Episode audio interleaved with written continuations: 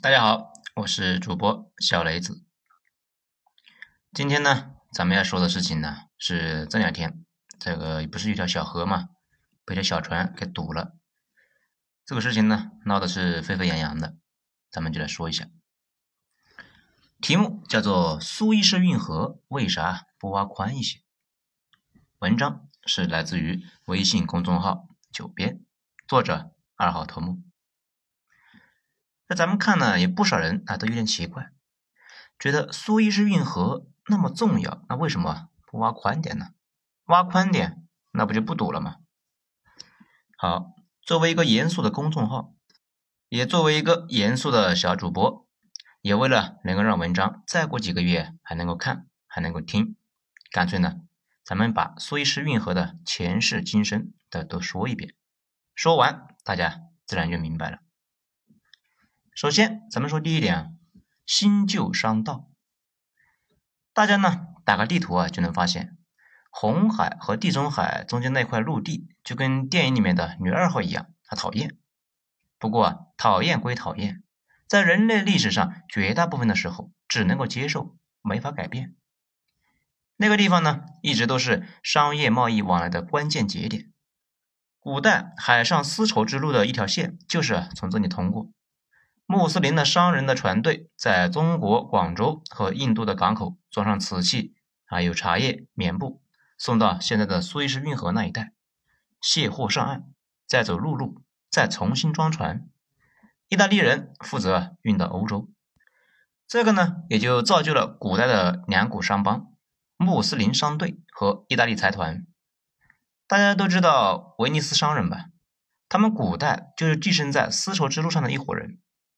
当然了，古代没有意大利，只有威尼斯和热那亚。这两货呢，在古典丝绸之路上赚的是盆满钵满。后来啊，西欧人就开始地理大发现，绕过非洲的好望角，自己啊跟印度、中国搭上线。从那以后，商业路那也就慢慢的废弃了。穆斯林和意大利人那一落千丈，从此那是越混越浊。西欧。开拓出两条新的航道，一条呢是通往美洲的奴隶烟草商道，而另一条呢就是绕道好望角的亚洲商道。直到法国人强势崛起，在拿破仑时期暴走，主要的战略就是打破英国人的封锁。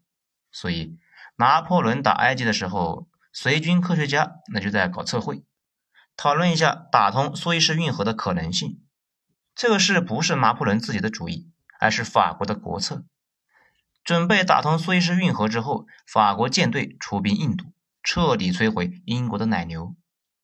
后来的事情，那大家也知道了。拿破仑在埃及啊，很快就混不下去了，跑回去政变，自己呢上台当头目，埃及这个事那就不了了之了。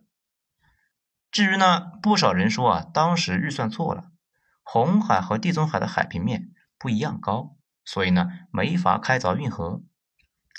这个其实不是问题，直布罗陀海峡那个地方呢也不一样高，大西洋的海水呢一直在地中海里面倒灌，没什么影响。还有一些人说呢巴拿马运河的事，其实啊根本就没弄明白巴拿马运河是怎么回事。苏伊士运河和巴拿马运河啊我都去过，啊都是一开始啊非常兴奋，很快就无聊的不行了，因为路途特别长，巨无聊。不过它俩呢又完全不一样。苏伊士运河呢，就是人工凿穿了沙漠，基本是直的。巴拿马运河其实是把两个大洋都连在了一个湖上，这个湖的海拔比两个大洋都高得多，甚至啊湖底都比海面要高，所以呢得用船闸把水拦起来，船要过好几次闸，慢慢的升到湖的那个高度。没有闸的话，湖水啊都跑光了。好，继续来说运河。拿破仑战争之后呢，法国人那依旧不死心，继续煽动埃及人修运河。当时啊，那实在是没钱，干脆就发了两亿金法郎啊这个股票来修运河。英国人那是强烈反对的。英国人发了大量的钱经营非洲航道，沿途呢设置了无数的补给站和炮台。现在法国要抄近路，这英国人当然不能接受啊！毕竟百万曹公衣食所系。而且呢，打通运河之后，英国确实会遭到法国的挑战。这个工程啊极其浩大，前后近十年，投入了两百多万的劳工，而且当时呢也没有什么劳动法，场面非常的暴力，可以统计到的死亡人数就是十二万多人，很多呢直接就抛入了运河。同时期呢，美国那边正在开凿巴拿马运河，建设太平洋铁路。不过呢，他们主要呢是华工啊，也死了不少。不过法国也是倒霉啊，埃及政府修运河花销太大，穷的就快要破产了，准备把苏伊士运河公司卖给法国人套现。这个消息啊，被英国首相得知，都还没有来得及向国会请示啊，就私自向罗斯柴尔德银行借贷。抢在法国人之前呢，差不多以一亿法郎的价格购买了公司的所有股份，苏伊士运河莫名其妙归英国了。当然呢，法国呢那也是活该。苏伊士运河这么重要的事情，法国内部展开了激烈的讨论，直到英国都收购完毕了，法国的讨论那还没有结果。有了苏伊士运河的英国人呢，百尺竿头那是更进一步啊，跟东方的关系迅速扩大。巩固了当时的世界霸主地位。咱们再说第二点，英美博弈。随后，第一次世界大战爆发，英国人为了保住这条运河，那是没少费劲。那比如让传奇的间谍劳伦斯去中东活动，煽动奥斯曼帝国分裂。那当时呢，埃及啊也是奥斯曼帝国的一个地盘。并且呢，把犹太人摆在了苏伊士运河的边上，防止中东国家拧成一股绳。只要中东国家一直乱，就形不成合力，形不成合力，那就没人能够挑战英国，英国那就可以继续占着那个坑。这个呢，倒是有点像英国早年间啊，在中国的情形。从晚清开始，英国的军舰就一直在扬子江里面游弋，直到四野下江南，中国要恢复统一了。也就呢不让他们在中国待着了。英国在中国的各种权益也正是随着中国大陆重新统一而终结的。这就可以理解英国为什么讨厌别的国家统一，向来啊能拆就拆。到了第二次世界大战，德国人呢又想控制这条运河。当时啊，德军在北非最能打的将军隆美尔这一个战略目标就是拿下埃及，控制苏伊士，切断英国和印度的关系。这样呢，英国就没法从印度来补给兵员和粮食了。战争一开始啊，很顺利。隆美尔那不是有个外号吗？叫“沙漠之狐”，说的呢就是他在北非的沙漠里面狂虐英国人，英国人得了被迫害妄想综合症，就呢给他起了这么一个外号。但是到了一九四二年，德国在苏联打的是一团糟，很快啊就没空管非洲了。隆美尔在沙漠里的补给和兵员装备严重不足的情况下，跟英军开始死磕，结果没打过，德国染指苏伊士的运河的梦想那就彻底破灭了。战争结束之后呢，埃及人民族主义情绪高涨，开始就纳闷：哟，自己死了十几万人修的运河，为什么一直被英国人控制着呢？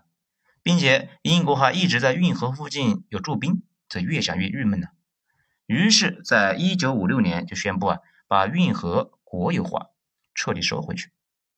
这下可好了，英法那彻底就给激怒了，心想：好你个埃及，找抽是吧？啊，他俩呢就先去联合国告状，说是埃及抢运河啊，你们管不管？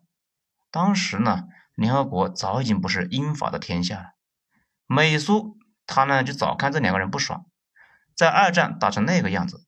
英国呀，除了 BBC 嘴炮那最有战斗力，其他的重活累活那都是苏联和美国给扛下的，哪还有指手画脚的资格呢？尤其是法国，法兰西战役这满打满算四十二天就投降了。现在昔日的强权早已经剩下了一副骨架，谁还把他们当回事呢？所以啊，美苏就立刻把英法给否了。这英国、法国呢，骂骂咧咧的就拉上了以色列。去走埃及，在一九五六年，战争就开始开打。埃及战五渣，那三个他一个都打不过。现在人家三个一起上，基本就没啥悬念。眼瞅着运河就要被人抢走了，这一次啊，出来帮忙的是美国。美国言辞斥诉了英国，并且警告以色列啊，注意点啊。这英国呢一开始就没当回事，可是啊，当时英国需要一大笔的贷款，正在等着世界银行审批，美国人就压住了，说你要是不把苏伊士运河给还回去，想要钱做梦去吧。哎，就这样，幸运的埃及人享受到了新老强权的冲突的红利，这莫名其妙就把运河给收了回来。美国这一招啊特别毒辣，通过拿钱威胁英国，逼迫英国让步。导致英国呢，在大家面前那是丢尽了人，大家就越看越觉得，咦，这货不行呐，今后抱大腿那还得去找美利坚。这个事呢，也就成了战后一个标志性的事件。老牌帝国英法在国际上的发言权那是越来越低，重要的事物还是需要美苏点头。而且呢，英国国内那还掀起了一波对美国的强烈反感，不少人的感受呢就是。哎，早看美国这孙子不是好东西啊！这不过呢也没办法，人在屋檐下只能是服软，毕竟呢还需要美国贷款呢。